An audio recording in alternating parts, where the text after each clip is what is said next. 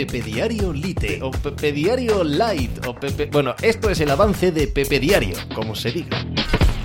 Hola, ¿qué tal? Hoy estamos a miércoles 9 de marzo del año 2022. Los Seattle Seahawks han traspasado a Russell Wilson a los Denver Broncos a cambio de tres jugadores, de dos primeras rondas, de dos segundas rondas y de una quinta ronda que también compensan con una cuarta ronda eh, recibida por parte de Denver. Este es uno de los mayores traspasos de la historia de la NFL, tal cual suena. Un quarterback franquicia del calibre de Russell Wilson, seña absoluta histórica de una franquicia como los Seattle Seahawks, acaba en Denver, otra franquicia histórica que no lo olvidemos, está en venta, lo que esto puede suponer también, ¿no? De beneficio, de facilidad a la hora de vender eh, un equipo como los Denver Broncos. En Seattle hacen borrón y cuenta nueva, ponen punto y final a una era gloriosa que les dio un anillo y una Super Bowl perdida que bien pudo ser eh, ganada si no fuese por la jugada en el último segundo, en el último instante de los New England Patriots,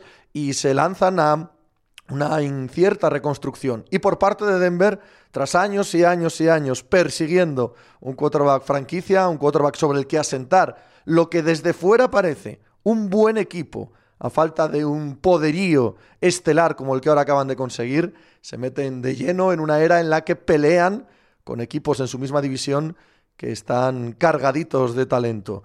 Bombazo absoluto antes de comenzar la agencia libre en la NFL, que es el tema principal del día, en el que, claro, también hablaremos muchísimo de Champions League, de París Saint Germain y de Real Madrid en Pepe Diario. ¡Hala! Hice hacer algo por ahí.